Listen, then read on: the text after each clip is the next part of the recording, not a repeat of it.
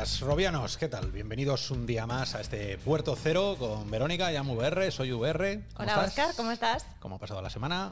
Volando. Volando, ¿no? Súper rápido. A mí me parece Sí, que sí. caen una detrás de otra Total, y parpadeas y ya es invierno y parpadeas y estaremos en verano. pues casi. Madre mía, estos son todas las... ¿Cómo, cómo era la canción esta? Four Seasons in One Day. No sé cuál es. No sabes cuál es. No, un día me la cantas. Todas las, todas las seasons, estaciones en un mismo día. Bueno, pues eso es lo que pasa aquí. Todas las estaciones dentro del metaverso pasan en un día. Efectivamente. En Puerto Cero os vamos a contar un montón de historias. Al principio empezamos con las noticias que no son noticia porque no porque no lo sean, sino porque nadie no os las cuenta de la manera en que nosotros os la son contamos. curiosas. Eso es. Y luego ya Rebuscadas, se podría iremos, decir. Efectivamente, y luego iremos con todas las secciones que estáis ya acostumbrados. Con la tontería llevamos 12 programas Eso es. Que, oye, ya hace, ya hace que nos conozcamos un poquito más y que sepáis lo que os espera cuando entréis aquí en, en Puerto Cero, en el puerto del metaverso. Pero si es la primera vez que venís, pues bueno, que sepáis que aquí vais a encontrar muchas noticias de realidad virtual, de realidad aumentada, de los mundos del metaverso, Eso es. cosas que vamos a analizar para que cualquiera pueda entender y pueda apasionarse ¿no? por este mundo tan Ahí está, sí, música, música. guay. Bueno, pues sí, empezamos, empezamos con las noticias, que no son noticias que no vais a encontrar en otro sitio nada más que aquí en Real o Virtual, y empezamos con un tema que a mí pasional, o sea, personalmente me apasiona, que es el tema de los ápticos, hápticos. Le estábamos decidiendo, ¿la H es muda no es muda? ¿Háptico o Háptico, áptico? hápticos, bueno, lo que sea, eh, que es una historia que han hecho en la universidad sobre cómo podemos simular el peso. Ya sabéis que el peso a nosotros, el peso es horroroso, eh, porque es muy difícil de simular que tienes algo en la mano cuando no existe. Bueno, pues esta gente ha hecho ahí unas pelotas, una cosa Microsoft, ¿verdad? que sí, que mola mucho y que, y que bueno, que parece que, que se coge, que se cae, que se coge y que se cae. Pasamos Sí, bueno, está, estaba pensando que en realidad es de los menos aparatosos que he visto, porque te acuerdas había uno con unos hilos en las manos y tal y cual, pero eso es más para el tema de presión, ¿no? Que de, que de peso. Eso es, eso es. Bueno, esto, esto queda muy chulo. Queda porque- mucho, pero bueno, está chulo porque, bueno, verlo. por lo menos se mueven, se mueven las masas, que es muy difícil de, de conseguir. Concepto de oficina de HTC. Esta vez HTC nos ha. Vamos a concatenar dos noticias de HTC seguidas. ¿Vale? La primera es el concepto de oficina HTC.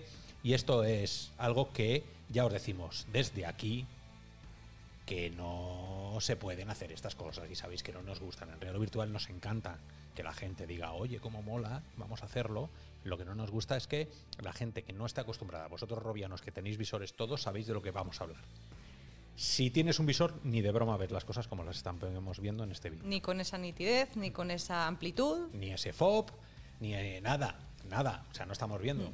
Eh, A ver, yo de todas formas, a mí am- los vídeos estos de concepto son muy llamativos, son muy interesantes. Es verdad que dan una expectativa un poco falsa, pero esto es como los juguetes de acción que te ponía, eh, funciona con pilas o no, o no es de acción real, tal. Al final esto es lo mismo, es, es como el juguete es para adultos. Mira, está ya Tú tienes que echarle un poquito Sí. de cabeza a decir, bueno, vale, igual no va a ser así, pero bueno, hola. pues nada, eh, HTC, a ver si nos ponéis un día un vídeo realmente de cómo se ven las gafas. Y si no os pasáis por el foro de Real o Virtual, donde os vamos a decir exactamente, milímetro al milímetro, grado por grado, cómo se ven unas gafas de realidad virtual. Después de HTC con su vídeo, que se han venido un poquito arriba, también tenemos la noticia del posible, posible, posible competidor de las Quest 2. ¿no? Un visor que aparece oscuro y que dentro, dicen las malas lenguas, esa garganta profunda de la VR, dice que tiene el XR2 que es el mismo que tienen las que Quest. es el mismo que tienen las Dos. Quest. Pues entonces, pues vale, es normal. A ver Qualcomm se lo vendió. Ellos ya tenían un, el, el 8 eh, 4.5, ya lo han estado utilizando, pues ahora querían darle salto. Y como no hay nadie todavía. ¿Y tú realmente crees que van a ir a competir contra Quest o que se van a ir más hacia la No parte tengo B2B? ni pajolera idea. No tengo ni idea. De- va a depender, como siempre, el precio. Yep. ¿no? El precio A para. ver, tienen una oportunidad ahí Si entre consumo, unas franjas. Ya sabemos que no puedes pasarte de 350 euros, 299 dólares. Todo lo que pases de ahí, la gente va a decir, ¿y por qué me voy a comprar este y el otro no si son iguales? ¿no? Ahora, si son para profesionales, los profesionales pagan lo que tienen que pagar porque luego se lo cobran al cliente, porque va a largo plazo, porque ahí puedes Según las opciones que tenga. Entonces, no lo sabemos. Salvremos de dudas de aquí a unos meses, me imagino. Que no tarde mucho que se les pase el arroz virtual. Ahí, ahí lo dejamos. Bien, pues recogemos HTC y nos vamos caminando, caminando, caminando sobre una cinta que ya aparecía en la película de Ready Player One, pero que antes, todos los robianos que lleváis con nosotros mucho tiempo, sabíais que hemos hablado de él mil veces porque es una es un cacharro ese sí que es el antes y el después. Poder andar como Jesucristo sobre las aguas por los mundos virtuales, solo que en tu propia casa andando. Bueno, pero tienes que tener una casa o un, patio grandecito, ¿no? Para... Eh, sí, a mí esto me suena, a mí esto me suena como aquellos que en plena pandemia ponían la piscina en la terraza y hacía la terraza Pues esto como lo pongas por ahí debe pesar un quintal porque claro, por dentro es todo lleno de. Claro, porque esto entiendo que esto está en principio orientado a arcades y a centros de location base, ¿no? Quieren cambiar al consumidor. Ah. Vamos a ver, a mí esto me lo dan, a mí esto me lo dan y me hacen feliz yo no sé por qué le han metido en los LEDs dentro de, las gafas, porque se ha puesto la, mujer. El, Video concepts, sí. lo que hablábamos. Pero si veis, y, claro, si vais conduciendo, no lo podéis ver, no lo miréis ahora si vais conduciendo. Mirarlo después, cómo se mueve, cómo se va moviendo. Es básicamente como las de andar del gimnasio, ¿no? Pero, Pero en varias direcciones. y en varias direcciones. puedes cambiar de dirección cuando quieras. No puedes hacerlo muy rápido porque seguramente te tronches las rodillas, porque esto no lo haga tan rápido. Todavía no existen unos actuadores tan rápidos que cambien la dirección con el motor. Y sobre todo tampoco existen inercias. Eso está muy estudiado. Tú cuando vas corriendo y paras, tú no paras en seco. Hay una inercia del cuerpo de masas, ¿no? Bueno, las masas, volvemos como al principio de Puerto Cero, con las manos que hacían así. Bueno, eso es súper difícil de simular, súper difícil. Están en ello. Esto debe costar súper poco. Esto no, no creo que cueste 350 euros. ¿Crees que tendrá éxito comercial para las Depende del precio. Si, si se cascan 10.000 euros, ya te digo que venderán dos. Mm, pues sí, probablemente. Pero bueno. bueno, dejemos de andar por el mundo del metaverso y vámonos a algo mucho más serio, que es simular situaciones que, que ocurren en el mundo real, que además son eh, complicadas, eh, pero bueno, hasta que no se pasan, el ponerte en lugar, la empatía, famosa empatía de la VR, hasta que no te pones en el lugar del otro, no, sabes, realmente cómo se vive eso. Hay una aplicación de la Universidad de Barcelona que han cogido a 20 personas, les pusieron en equipos random y hicieron el acoso a una mujer. Simulemos el acoso a una mujer. Social harassment, como se diga eso. Sí. Así es. Eh, este experimento del equipo de Mel Slater, a mí me ha sorprendido que está en español, o sea, los propios atacantes, que en realidad, bueno, no es más que un acoso eh, verbal, ¿no? Es decir, está una mujer ahí tomando algo y pues empiezan a decirle que sí es muy guapa eh, y que si se toma algo, que si les da un besito, que si no sé cuántos y entonces ella les contesta pues que la dejen en paz y que si no tiene nada mejor que hacer y el otro empieza, bueno, con las mujeres, qué complicadas son. Al final, ese tipo de situaciones son muy incómodas eh, y, le ponen al, al, usuario, digamos, en diferentes puntos de vista, que van desde uno que está más cerca de la mujer, otro que está un poco más lejos, hasta ser la propia mujer que recibe ese tipo de comentarios. ¿no? Y, yo creo que está interesante verlo y sobre todo ver cómo, cómo el hecho de, mm, de, que te digamos te puede afectar, ¿no? O sea, al final del experimento lo que hacía es que después en un segundo experimento había personas que básicamente mm, en el test de ¿cómo se llamaba este test? El de mm, Pilgrim, Pilgrim o Pilgrim. Básicamente ellos estaban como más condicionados a, si habían estado en la situación de la mujer, a parar ciertos eh, tipos de situaciones comprometidas. Pues efectivamente volvemos a poner el foco en la empatía que tiene la realidad virtual. En el embodiment. El meterte dentro de las situaciones para que salgas de allí diciendo, oye, ya sé cómo es, ¿no? Lo he vivido real. Esto lo han hecho en la Universidad de Barcelona, nos encanta por lo menos además que sea, que sea en, español y que, bueno, se nos conozca también en el mundo entero por este tipo de estudios.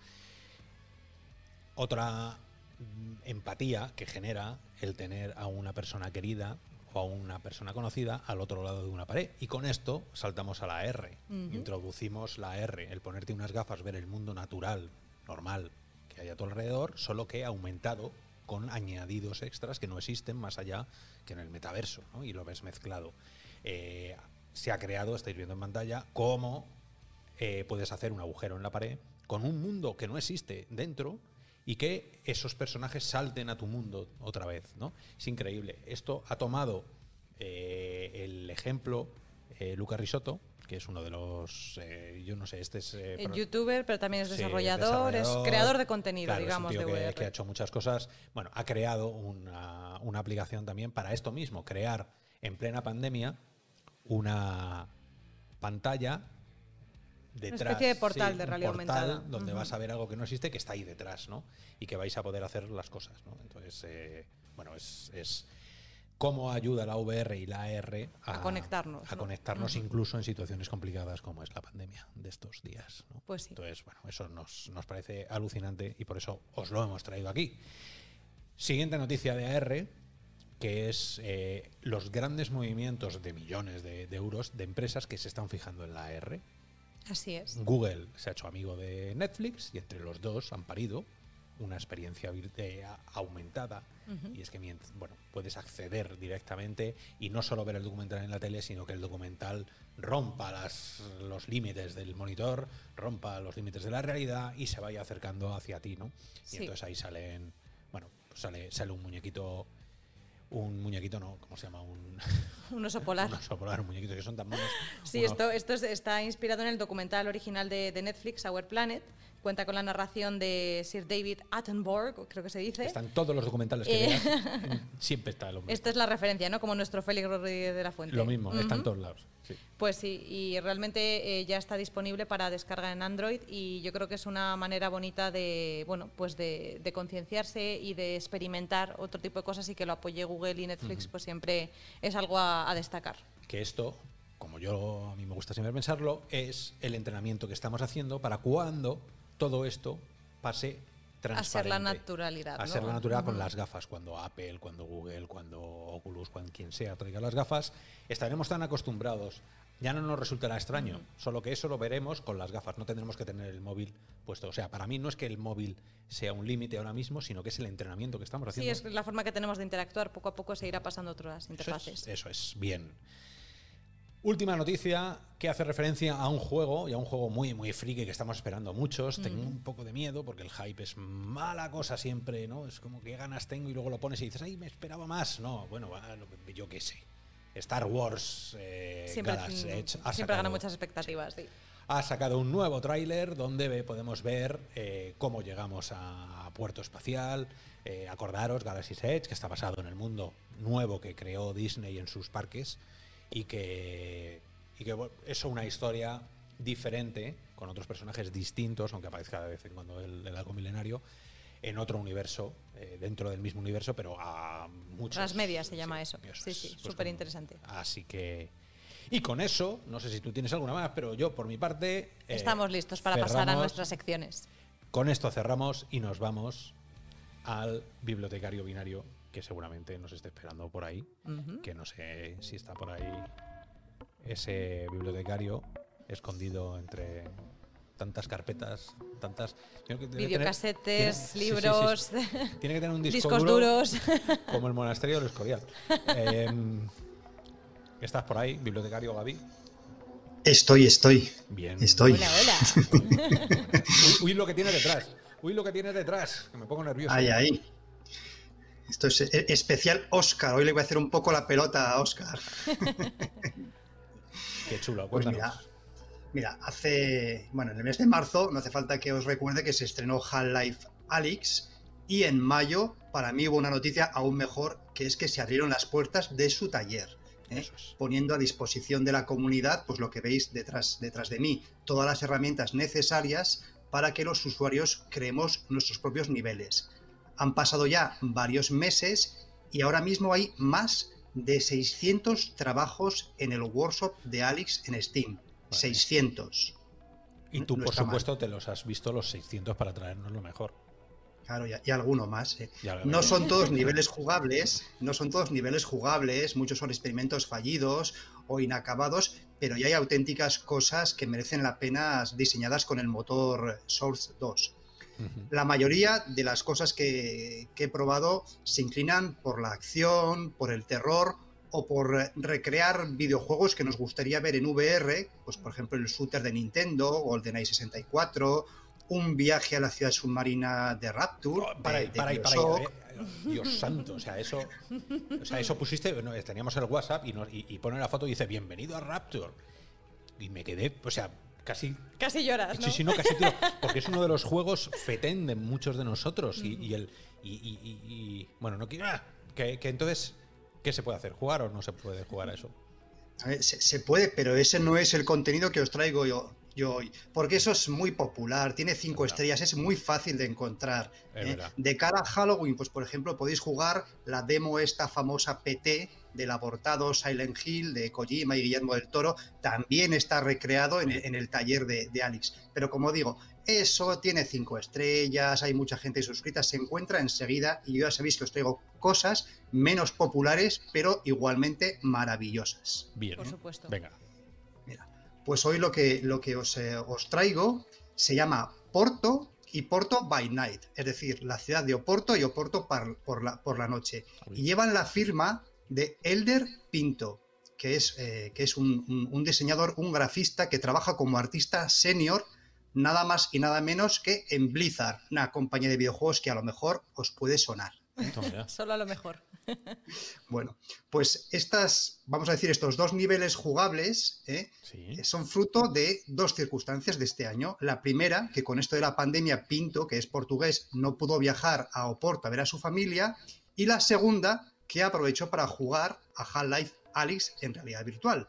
Y se enamoró de, esta de esta tecnología. Así que unió estas dos cosas y lo que hizo fue crear el barrio antiguo de Oporto, donde él jugaba de pequeño, en el taller de Alex, y compartir esto con nosotros. Y lo ha hecho en dos, en dos, vamos a decir, dos niveles. Uno de día, que es el que estáis viendo ahora, y otro de noche. Es, es una maravilla. Es una auténtica maravilla. O sea, el, que no me estéis eh, viendo, pues cuando podáis ir a YouTube el fin de semana y, verlos, ir a, ir a Steam, si tenéis Half-Life, que supongo que lo tendréis todos y si no ya estáis tardando, descargaros estos niveles del workshop, porque la verdad es que son un Walker Simulator puro y duro. No se puede hacer otra cosa más que pasear y coger cosas. Efectivamente, tenemos armas, tenemos pistolas, podemos, pero no te va a saltar un cangrejo a la cara, no te va a salir un zombie en una esquina. Aquí se trata de admirar los edificios de ver al fondo el, de ver al fondo el puente metálico famoso de Oporto, el, puente de Luis, de Luis I, y de pasear, eh, de pasear por estas, por estas calles que están recreadas con todo detalle. Es que es una preciosidad, tanto de día como, como de noche, eh. o sea, es, es...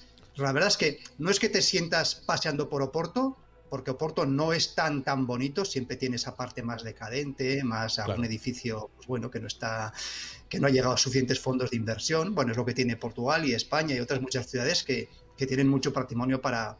Me recordaba a Coco.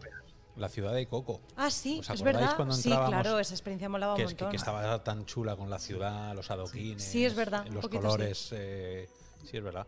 Pues sí, sí, eh. es que para, para, este, para este, bueno, voy a llamarle chico, que no, no sé su edad, para Elder Pinto hacer esta experiencia fue un poco doloroso porque él no podía estar allí.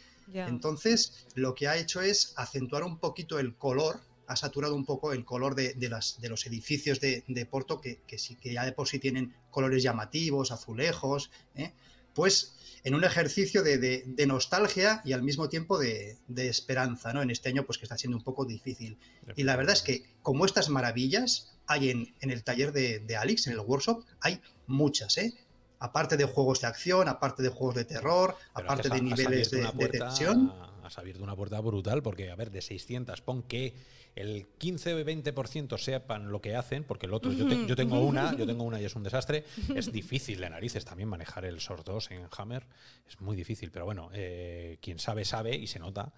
Y vamos, a acabar de dejar ahí la puerta para. Yo, es que quiero jugar a. Quiero, quiero saber lo que es Rapture quiero meterme ahí. Yo es que os, animo a, todos los que nos estáis viendo, escuchando, a que investiguéis en el, en el taller, en el workshop de Alice, a que con un poquito de paciencia hagáis vuestros propios niveles, aunque sean chapuceros como el de Oscar o el que tengo yo, que tampoco os voy a decir, hombre, lo acabas de decir tú, ¿eh?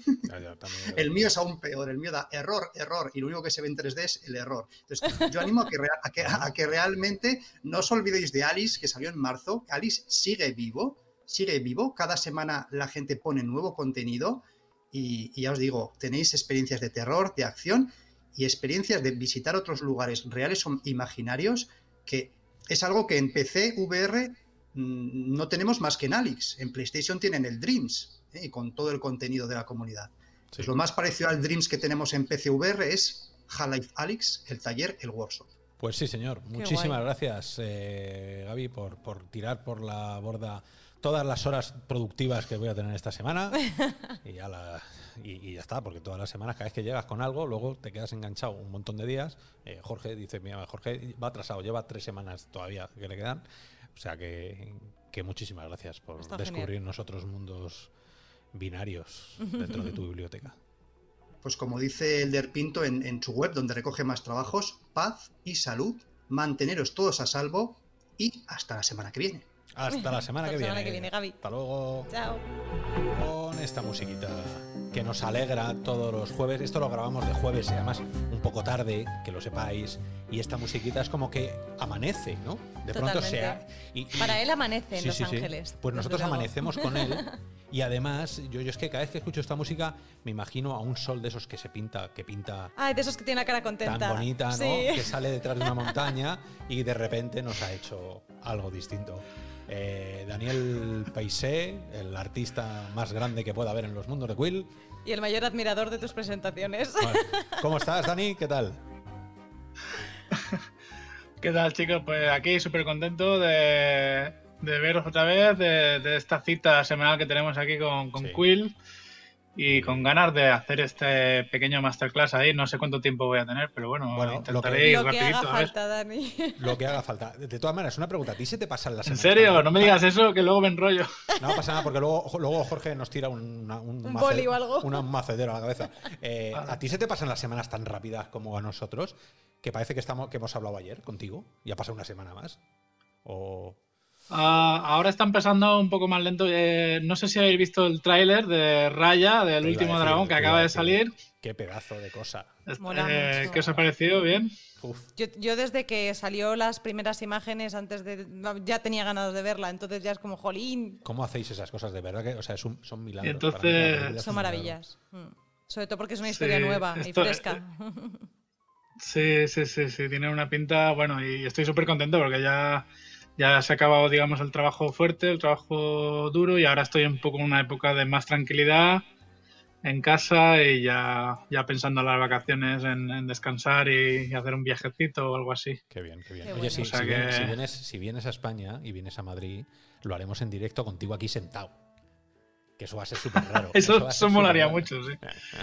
Por supuesto. Bueno, pues cuenta, ¿cómo, cómo, cómo nos organizamos? Venga, yo, somos, somos los alumnos, nos sentamos en clase, abrimos los libros y decimos, Bueno, los ordenadores. ¿Estáis preparados? estamos preparados. A ver, vamos para allá. Vamos Pero a ver si sea- esto funciona, porque como siempre eh, estamos dependiendo de que, la, de que la tecnología funcione, como siempre.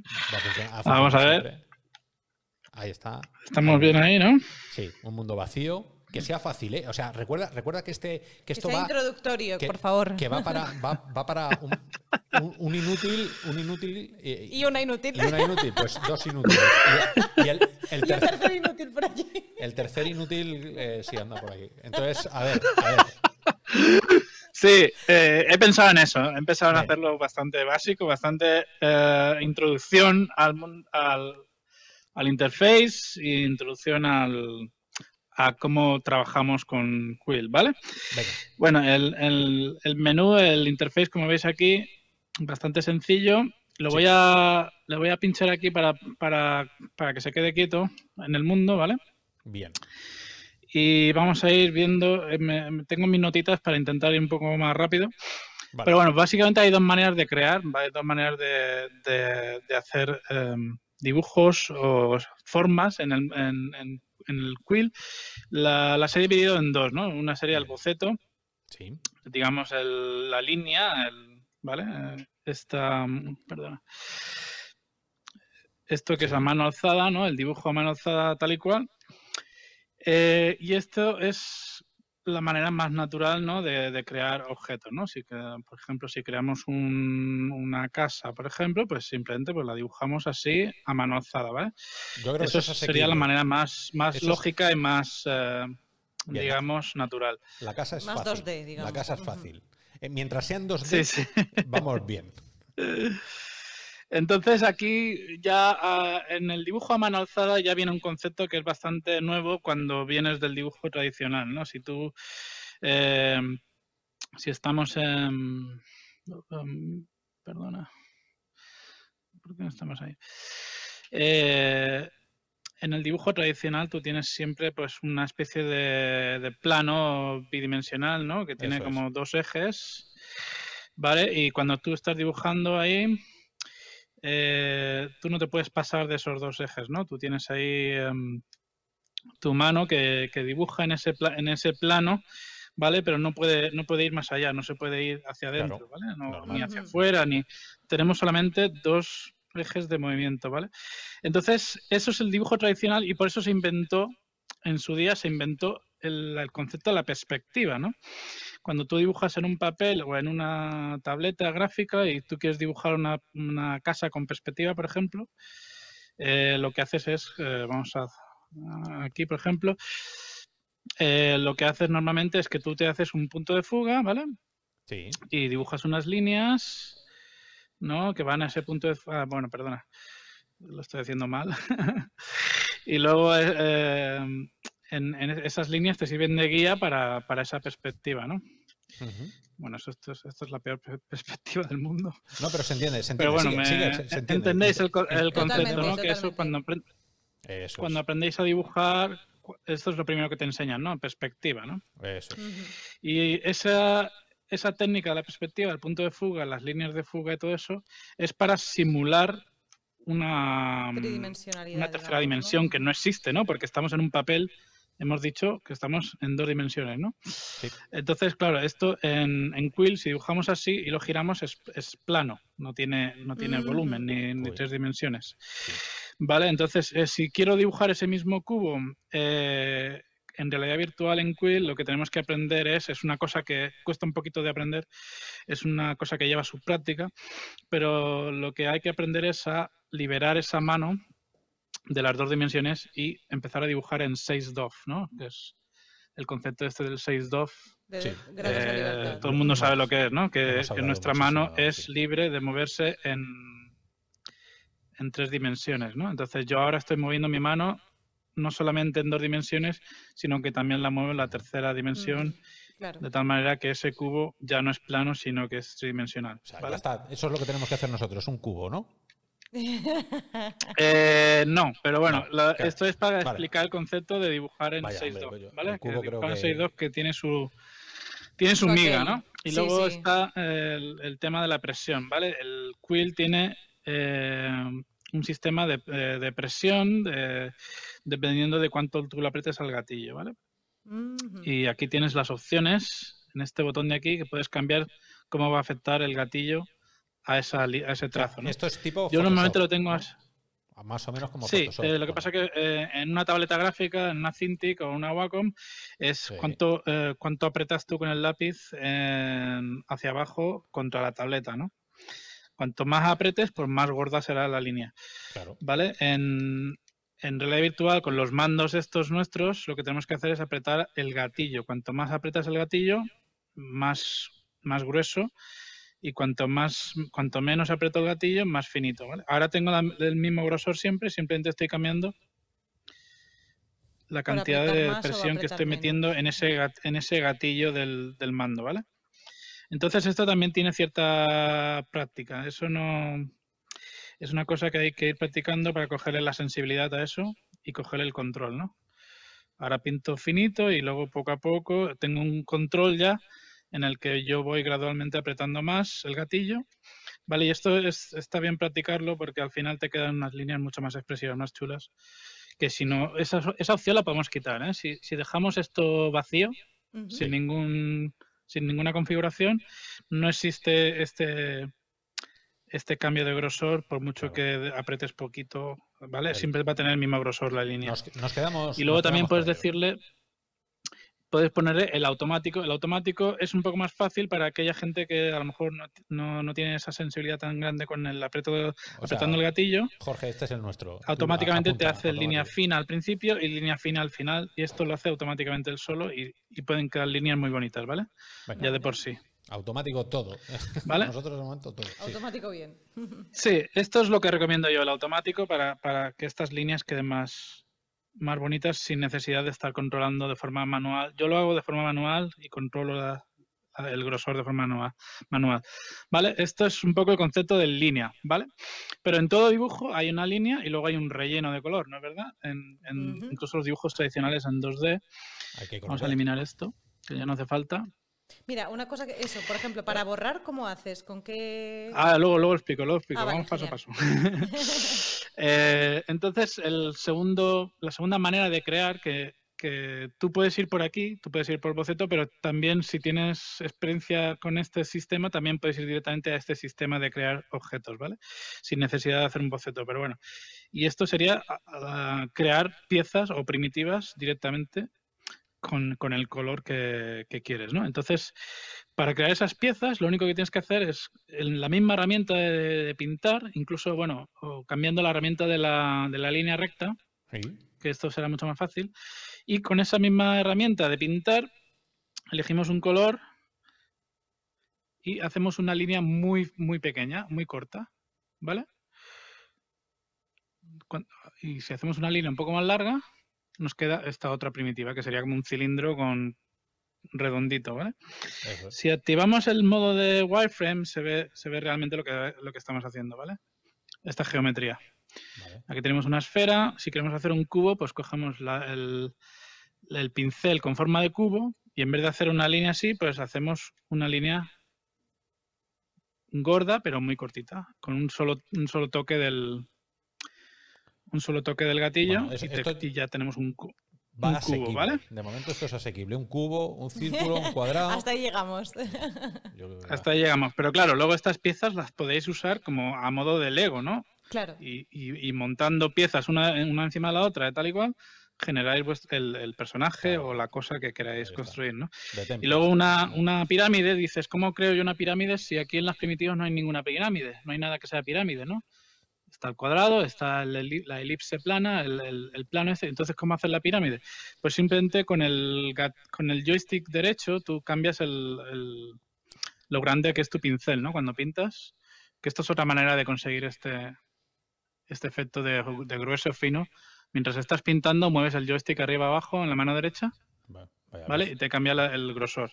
Entonces, eh, para hacer una pirámide empezamos con un mini, un mini grosor súper pequeño y luego lo aumentamos, soltamos ahí y tenemos ahí la pirámide, ¿vale?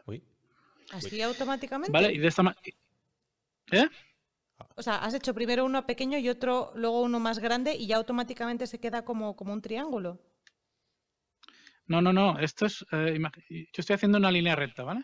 Ah, vale, vale. Lo que pasa es que en vez, de, en vez de hacer la línea recta siempre igual, mientras estoy con el gatillo apretado de pintar, ah, le, muevo, el, joystick, muevo el joystick para arriba, el joystick de la mano derecha hacia arriba, y cambia el grosor de esa línea. del final. Al mismo tiempo que estoy dibujando la línea. Entonces, eh, consigo, consigo esa pirámide enseguida, ¿vale? Trucos de Quill, ¿eh?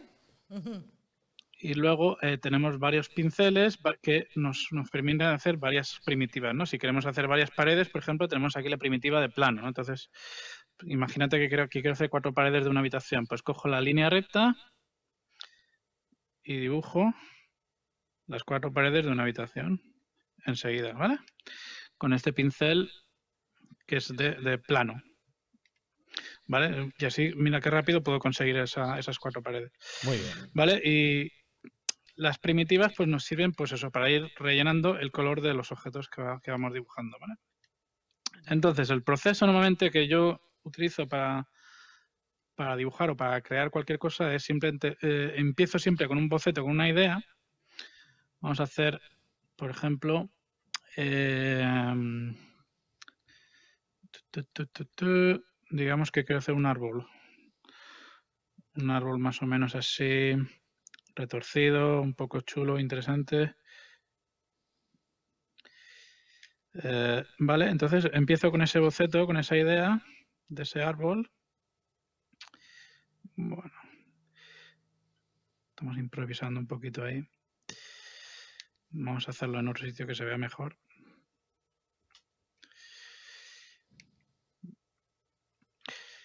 Entonces esto es lo que decía antes, ¿no? La línea, el boceto.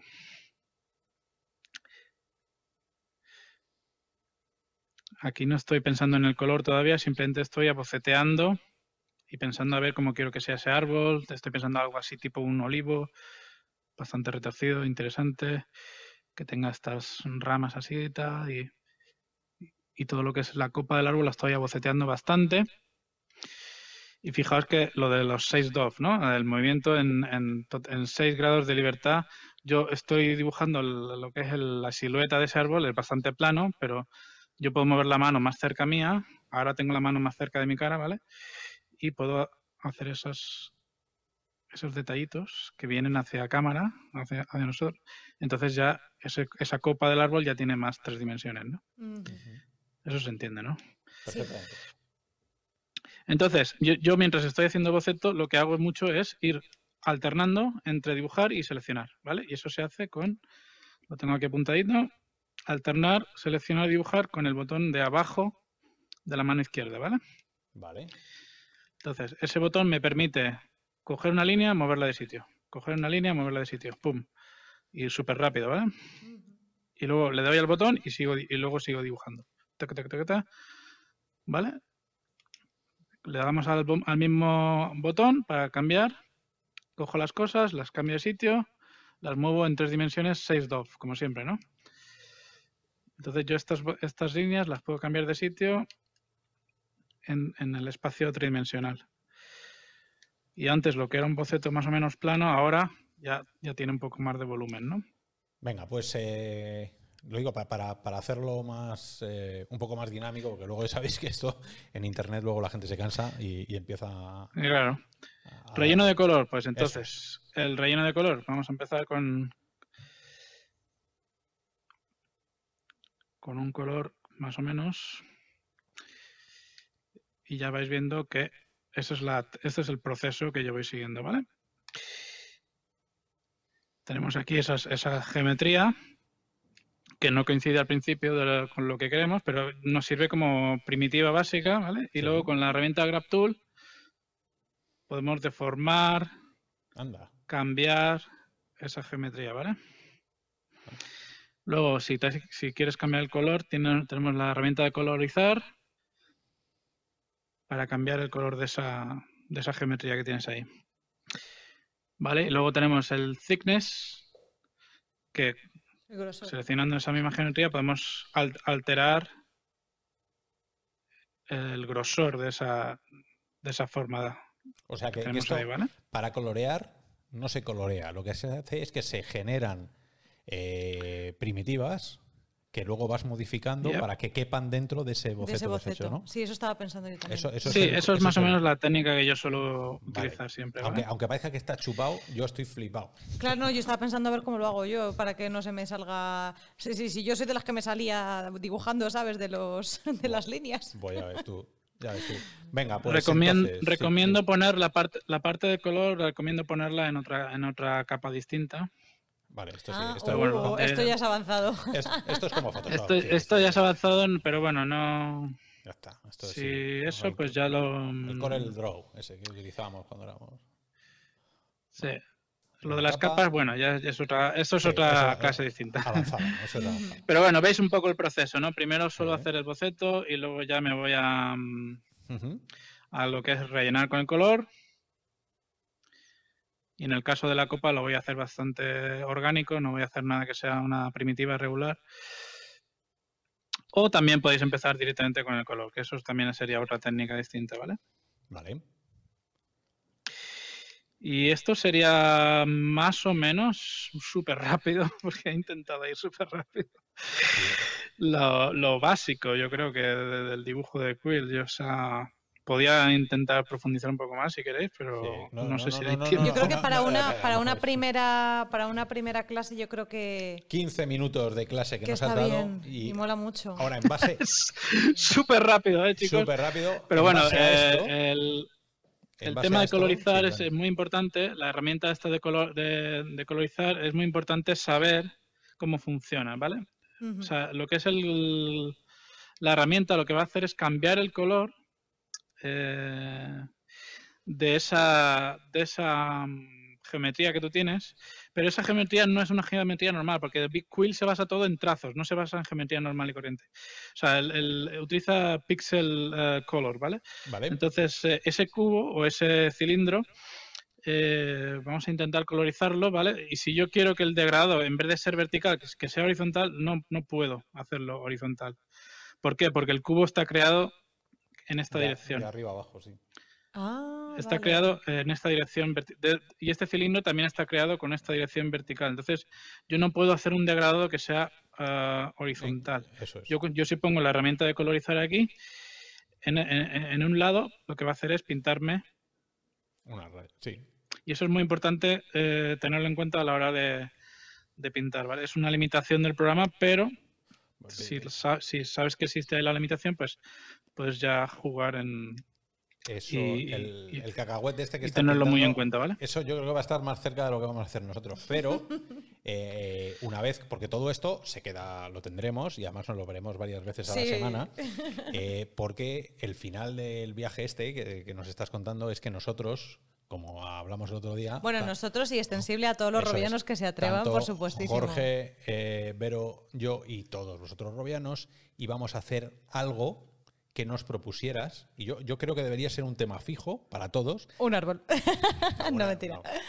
Lo que sea, lo que, eh, Dani, lo que tú quieras, porque a lo largo de la semana le pediremos a la gente que nos lo envíe, nosotros mostraremos el nuestro, que la gente nos mande, Robianos, mandarnos el vuestro, y luego tú nos pones nota, elegimos unos cuantos y tú nos pones nota y nos va diciendo, pues mira, aquí te salió, intenta decirlo bueno, claro. sobre todo si quieres venir otro programa más. Nos cuentas lo, bien que lo ha hecho Oscar y lo bien que lo ha hecho Vero, claro. vale, eh, perfecto. Aquí he supuesto un par de trucos rápidos. Gatillo izquierdo del, mando para, sobre todo para duplicar, ¿vale? Es muy importante la herramienta de ah. duplicar porque nos permite, digamos, eh, bueno, la herramienta de selección, ya sabéis, eh, una de dos, con el botón este, eh, que os he dicho antes, este. Vale, con este botón cambiamos a la herramienta de selección o también puedes ir aquí y herramienta de selección, ¿vale? Y una vez que tienes algo seleccionado, lo puedes, eh, con el grab lo puedes coger, lo puedes mover de sitio, con el joystick lo puedes cambiar de tamaño, ¿vale? Y, pero con el gatillo izquierdo existe la posibilidad de duplicarlo, ¿no? Y cuando duplicas una cosa, hay que dejarlo apretado al principio, duplicas una cosa, ¿vale? Y, y, una vez que duplicas lo, mueves de sitio. y este es un truco muy útil para hacer sombras, ¿vale? Ahora yo tengo un, duplicado que fijaos que está parpadeando, significa que está seleccionado. Entonces, cuando una cosa está seleccionada es como una máscara, ¿no? Solamente va a afectar a esa cosa que tengo seleccionada. Entonces, si yo cojo un verde un poco más oscuro y le doy a la herramienta de pintar, de colorear, tenemos ahí una sombra muy rápida, muy barata de hacer, ¿vale? ¿Vale? Nos queda como una sombrita ahí.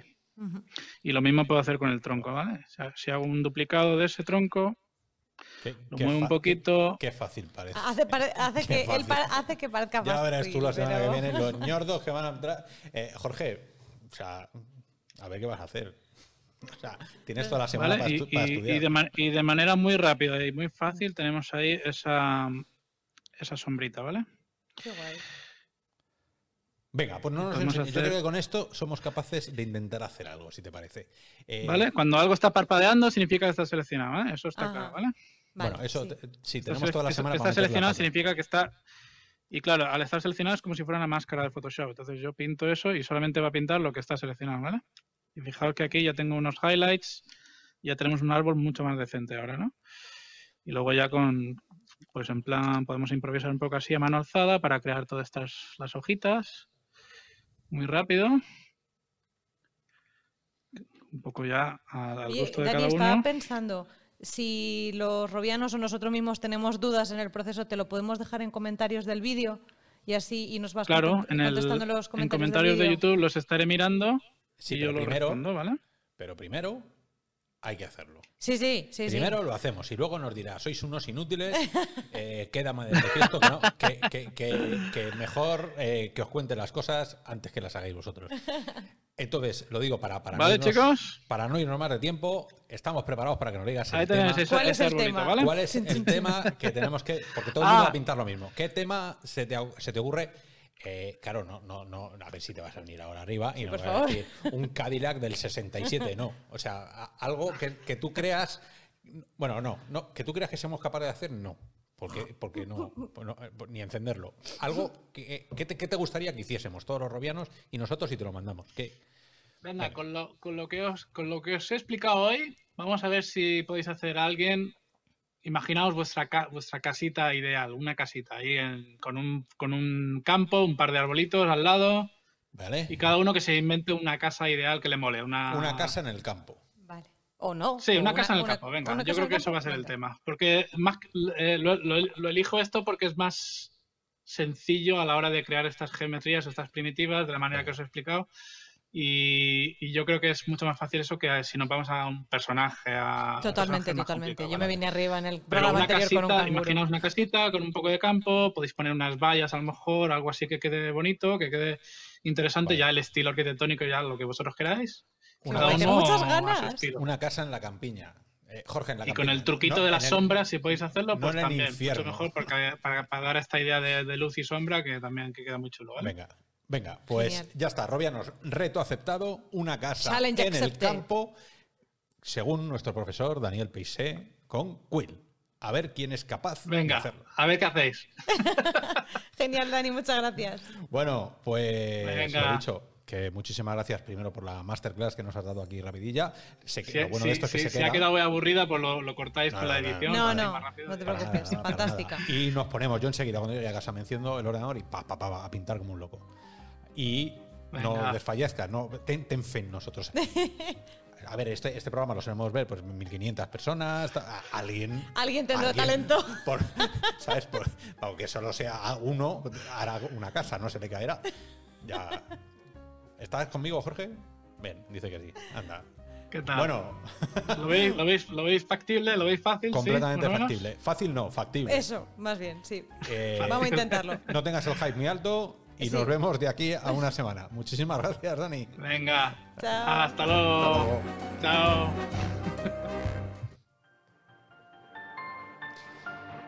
Bueno, pues después, después de esta super mega clase que nos han dado, donde no sé cómo vamos a acabar, Robianos, eh, no vale hacer trampas, ¿eh? que, no, que no os lo dibuje luego vuestro primo que lleva Quill un mes. No, Eso, eso. Eso es. Y, y se firma y se pone el nombre. Bueno, pues después de eso nos bajamos a la madriguera, los mundos. Si antes eran los mundos de Will dibujados, ahora son los mundos del teatro, de la cultura, del arte. Todo cabe en el metaverso. Ujú. ¿Qué has encontrado esta semana? que Pues no mira, antes que has dicho que venimos de una formación, pues Diego, al final en otras ocasiones de la madriguera hemos hablado de plataformas sociales, de realidad virtual, de eventos virtuales en el que se hacen en estas plataformas, pero este contenido es precisamente de educación. Bien. Es, eh, digamos, dentro del campo opuesto ¿no? al entretenimiento eh, y de, de la educación y de la formación en el que la plataforma eh, que es una referencia es Engage. Engage, sí. Efectivamente. Gracias. Entonces, eh, no sé si para los que no lo conocéis, Engage es eh, una plataforma para crear, compartir y entregar contenido de realidad virtual propio de terceros con fines educati- educativos y de capacitación corporativa. Eh, se desarrolló por la empresa VR Education o VR Education de tecnología y software de realidad virtual con sede en Irlanda. Y la verdad es que es, eh, tiene unos desarrollos muy interesantes como plataforma, pero también este grupo es eh, conocido por eh, haber creado dos experiencias de realidad virtual eh, descargables que seguramente os suenan. Son más que nada porque son conocidas ya de por sí por la historia. Apolo 11 VR y la de Titanic, Titanic, VR. Sí, señor. ¿Tú te acuerdas de cuando viste esa experiencia de Titanic VR? A mí me moló. ¿Tú fuiste capaz de verla entera? Yo No. cuando se empezó a hundir el barco yo ya No, me puse nerviosa. me agobié mogollón. Totalmente. Y luego ya me pasé a la siguiente, que ya es hundido y. y- y- Ah, esa, esa es la que tengo todavía yo pendiente, pero ya en cuanto se... O sea, pensé muerta. que iba a ser capaz de soportarlo, pero aunque... O sea, ver hundirse ahí, a escuchar las cosas... Es lo que hablábamos al principio de la empatía, La ponerte en el empatía. lugar de los demás, aunque, Sí, sí. aunque no sea fotorrealista, pero empiezas a ver cómo debió ser y. Y se te pone la piel de gallina, piel de totalmente. Entonces, bueno, son experiencias. Además, lo que mola de esta plataforma es que se curran muchísimo las cosas, los detalles, las salas, o sea, Eso es. todo, todo, todo está súper currado. De hecho, eh, Engage también fue la plataforma en la que se celebró el, el evento, la, la conferencia anual de Vive, el Es Vive verdad, Ecosystem que fue en plena pandemia, claro, de repente se vieron en la necesidad de, somos una empresa de realidad virtual. Qué mejor manera de, promocionar nuestro evento anual que en una plataforma mm, pues, de realidad virtual. Y fue Engage la, la plataforma elegida.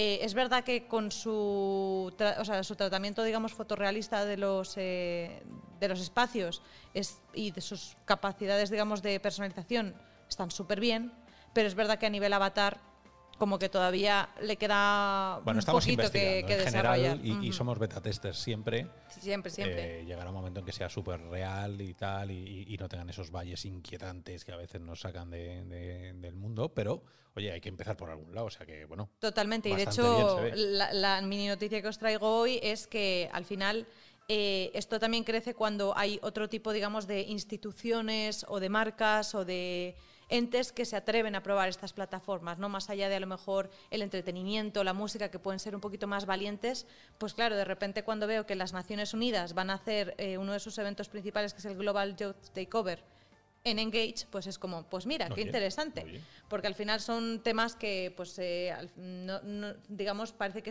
van muy lejos de la realidad virtual, ¿no? El futuro de la educación, el trabajo, acción climática y vida sostenible, salud mental y bienestar, igualdad, inclusión, paz, justicia. Son este tipo de temas que tratan las Naciones Unidas y que van a utilizar eh, la plataforma de Engage. Y de hecho, este evento va a ser el 24 de, de octubre. 24 de octubre, nos lo apuntamos. Está 24 muy interesante, además cae creo que a una hora buena española, a las, a las 6. Eh, y tiene eh, gente muy ajena a, digamos, a la VR, excepto, excepto a Thomas Furnes, el bautizado como, como abuelo de la realidad virtual, pero lo demás es, por ejemplo, el director general de la Organización Mundial de la Salud, eh, una actriz, intérprete, jueza de American Got Talent, el nieto de Nelson Mandela, la se- subsecretaria de la ONU. Hay que- hay que es gente que que, estar, hay que seguramente está muy alejada de la VR. Y Bueno, luego, ¿a ¿sabes quién, a quién han puesto para el show de, de música que vaya a ver después de las conferencias? Es que cuando lo vi dije, no me lo puedo creer, no pega ni con cola. Pitbull. No. Pitbull, sí, eso señor. gusta, eso, eso es, la, eso es la, por- la cosa esta, no voy a decir porquería, esa es la cosa esta que... que sí, Jorge, que sí, Pitbull. que, Dios santo. A ver, el caso es que es como, como siempre, ¿no? Como lo que habíamos visto de que tocado Chat hace el Venice. Festival. Bueno, pues, pues sí, pues eh, supongo que, Pues que no. en un intento de que, de, de- de que la juventud se interese por estas cosas, pues Pitbull. han cogido a Pitbull. Pero Bueno, bueno, pues, eh, al final son, son buenas noticias para Engage, que, que, que hay- que sigan haciéndose estos eventos. Se puede entrar en VR, se puede entrar en 2D o verlo a Bueno, través de, de bueno. streaming. Y aparte ellos ya han hecho otros eventos con, con otras marcas, así que bueno, yo creo que les va, les va a ir bien como la Comisión Europea, Ericsson, Facebook, McKinsey Company, la Fuerza Aérea de los Estados Unidos y Yahoo. Entonces, bueno, yo creo que una plataforma que estaba eh, más orientada a contenido de formación educación también está sirviendo ahora para temas de eventos. Porque obviamente ir- en la situación que estamos, pues, Voy a ir a, a ver a Tom Farnes porque es un tío que aprecio mucho y además tiene, tiene una asociación que ha hecho sobre el uso de la realidad virtual ética, que es un tema que nos Mm. gusta mucho. Entonces, eh, señores míos, robianos, este hombre tiene mucho, es el padre, el abuelo, antes, antes que Lanier y antes que todos estos, este lo hizo. es el verdadero abuelo El de la verdadero realidad abuelo, virtual. Y, y siempre está bien escuchar lo que tiene que decir alguien que ha visto el desarrollo desde el mismo comienzo, porque lo hizo él. Entonces, bueno, pues eso. Yo, yo voy a ir por él. Luego, si Mandela, la nieta, ¿no? O la hija. o qué, Nieto, nieto. El nieto de Mandela quiere decir algo y bailar Pitbull entre todos, pues habrá que bailar Pitbull entre todos. Esto es lo que queda. Sí, pero bueno, es importante también que conozcáis las- eh, la parte educativa ¿no? de la realidad virtual, la parte de los eventos también, también está ahí. Y pues con esto terminamos la sección de la madriguera de este episodio. Pues estupendo, porque además repite qué día era, el día 24. Cuatro. el día Que es este 24, sábado. a este sábado a las seis y media de la tarde. Espero que no haya fútbol, que no haya nada. Os podéis meter y bailar a Pitbull y así a lo mejor. Por lo menos por probar la os plataforma encontráis merece con la pena. de nosotros y seguro que os encontráis con, con Jorge bailando, Bailando encima, ahí encima de la barra. Un, eh, dos, como tres, dale. pues muchísimas gracias, Vero, por esta semana más de arte, cultura y todo lo extraño que pueda llegar a pasar en el metaverso. Encantada. Y ahora sí que sí, esta semana, que ha estado semanas sin venir por aquí, nos enfrentamos a ese viaje que nos lleva a miles de kilómetros de donde estamos nosotros, pero nos vamos a otro lugar, Santiago de Chile, donde comparten idioma y compartimos casi cultura, Por supuesto. por supuesto, con ellos. ¿Cómo estás, Oscar? ¿Qué tal por allí? Hola muchachos, ¿todo bien por acá? Rosti- ya rostizados ya de calor. ¡Qué envidia! ya, salimos del frío que nos acompañaba, eh, primaveral, ahora 30 grados en la tarde. Así, Venga, sigue, sigue, que va bien. Pero todo, todo muy, muy bien, la verdad. Este, bueno, la semana pasada que no pude estar justamente por estar haciendo todos los preparativos necesarios para lo del Hub musical, que de hecho desde lo primero que les quiero comentar, que la, la experiencia del Hub musical ha sido muy buena. De verdad que el contenido que han preparado, este, los talleres, los que están participando. Mira, de verdad que ha sido una grata sorpresa participar en este evento porque está lleno de gente muy profesional, han salido proyectos increíbles y en este momento justamente se están como preparando proyectos dentro de lo que es la competencia, ¿no? que es como una suerte de concurso donde se están generando experiencias inmersivas o dentro de las tres categorías que hablamos la última vez, que era Hacking Arts, eh, experiencias inmersivas y narrativa digital. Genial. Eh, espero, yo creo que la semana que viene, si ya terminó el evento, la semana que viene les haré un recuento más profundo sobre las empresas que quedaron, los proyectos que se están moviendo, pero súper interesante, se está moviendo mucho el, el término de... ¿Cuál es la palabra?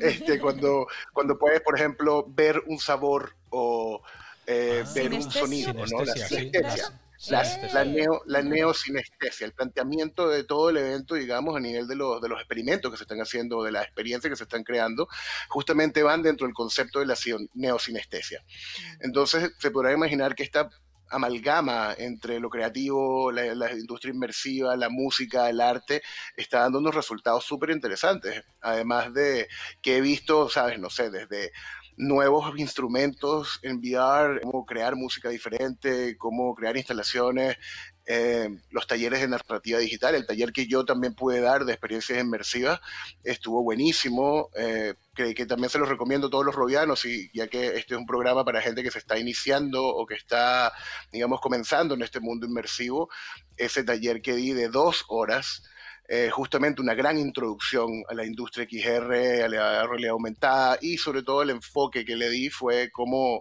afectan hoy en día la música y la industria del entretenimiento. Entonces ese contenido está ahí en el canal de YouTube de ellos, el enlace va a quedar aquí abajo para que puedan revisar ese canal. No solamente el taller mío, hay un taller de narrativa digital que está increíble y justamente hoy eh, Ricardo Tapia de Octopus, que fue otra empresa que, de la que hablamos, eh, va a hacer un taller justamente de Unity 3D para artistas no programadores.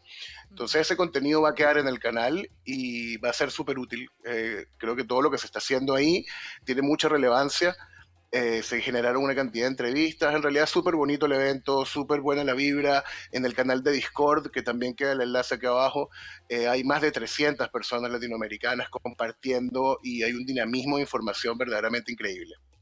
Así que muy, muy feliz de, participar en eso. Y les haré una nota mucho más profunda de, qué está pasando en el evento la semana que, viene. Claro que sí. Venga, eh, en otras noticias, en otras noticias, hoy también les quería contar sobre que ayer se hizo la, lo que fue la rueda de prensa del Festival Cuatro Estaciones, que va a ser en Yucatán, México, pero por razones técnicas tuvo, tuvieron problemas y no, no se pudo hacer un streaming del evento, por ende no, no pude participar, pero de todas maneras vamos a estar encima de eso para poder darles más información sobre lo que está ocurriendo con ese evento, que ya empieza ahora o la semana que viene, este fin de semana.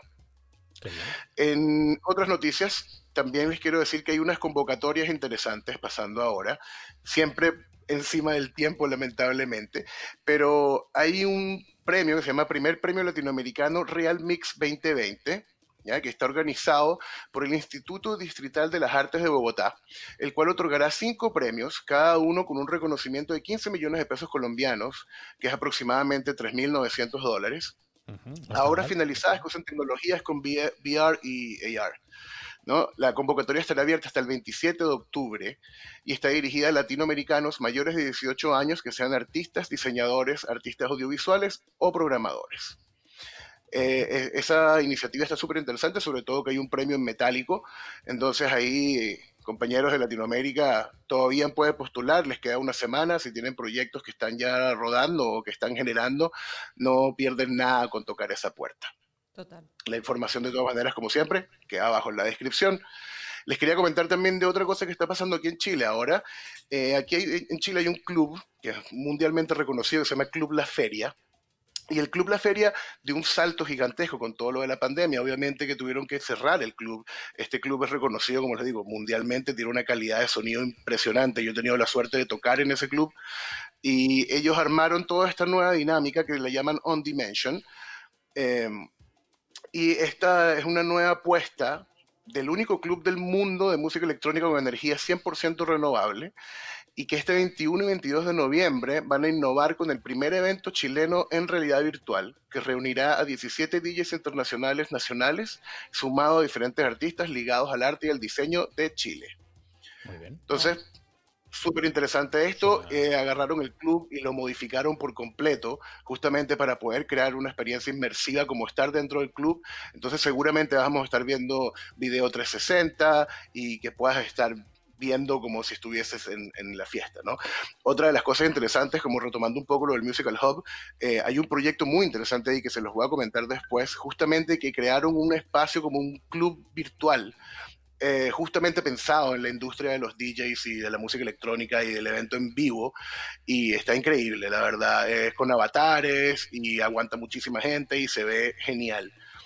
Bueno, pues, y como eh, último, sí el último detallito es que les quería hablar del booster de Estereopsia. No sé si ustedes lo conocen. Estereopsia es este evento que se hace en Europa y que el año que viene, afortunadamente en abril, lo vamos a tener presente aquí en Chile.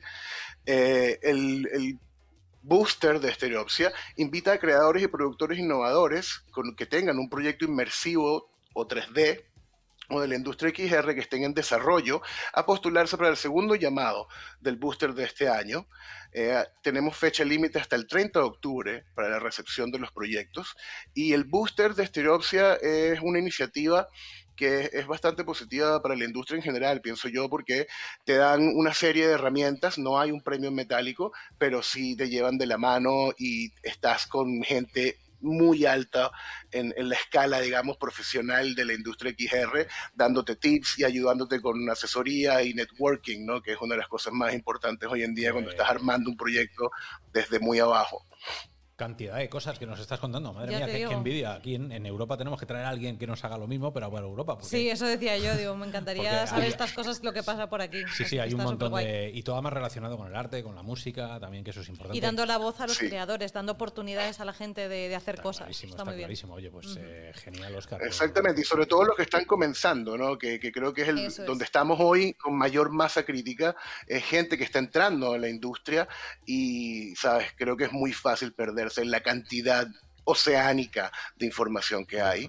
Y, y, sobre todo que te puedan ayudar con la parte del, networking y las redes y, poder ubicarte tiempo-espacio también de, las tecnologías que puedes utilizar y que estén acordes a, la realidad del país donde estás implementando, ¿no?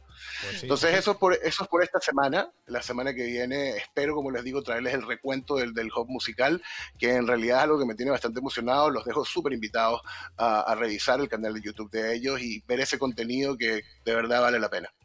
Perfecto, Oscar. Pues muchísimas gracias, Oscar. Nos ponen los dientes largos de la cantidad de cosas que hay allí y que nos vamos a perder desde aquí. Pero bueno, eh, con nuestro granito de arena también ayudar a que la VR y la R allí en Santiago de Chile y en toda Latinoamérica, tengan una voz.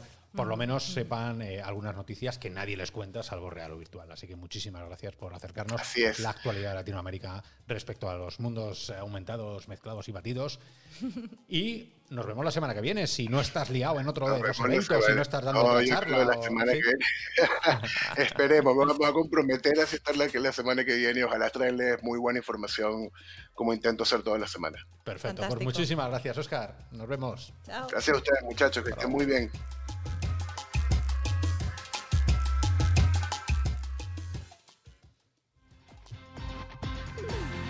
Y con esta música estupenda recogemos este puerto cero, empezamos a cerrar las puertas para empezar también a recopilar información para la semana que viene, porque esto sí, por supuesto, esto no, para, no, para, no, para, no, para, Parece que no, pero en el mundo virtual ocurren un montón de cosas y siempre lo decimos, nadie os las va a contar de la manera en la que nosotros nos, os lo contamos. De primeras, muchísimas gracias Jorge por estar otro programa más con nosotros. Eh, Vero, muchísimas gracias. Muchísimas por gracias estar a ti, aquí Óscar. Dando el callo. muchísimas gracias, Robianos, y esto es importante, por elegirnos como el canal de información que tenéis de cabecera sobre los mundos virtuales, porque es necesario también que nosotros sepamos cómo lo estamos haciendo, ese feedback Sí, que por nos supuesto, ponéis. es súper valioso. Ponerlo en los comentarios, darle a like, a las campanas, a todas esas cosas que pasan en YouTube. Mm. Y para los que os habéis quedado con ganas de más, el domingo directo de la hora Y virtual. el domingo, directo de la hora virtual, con las últimas noticias hardcore. Ese sí que es mucho más hardcore. Nos tiramos dos horas hablando sobre cosas muy, muy técnicas. Así que hasta entonces, Y si no, pues nos vemos de vuelta en la próxima semana. de aquí a siete días. Muchísimas gracias, Robianos, a todos por venir. Hasta luego. Chao.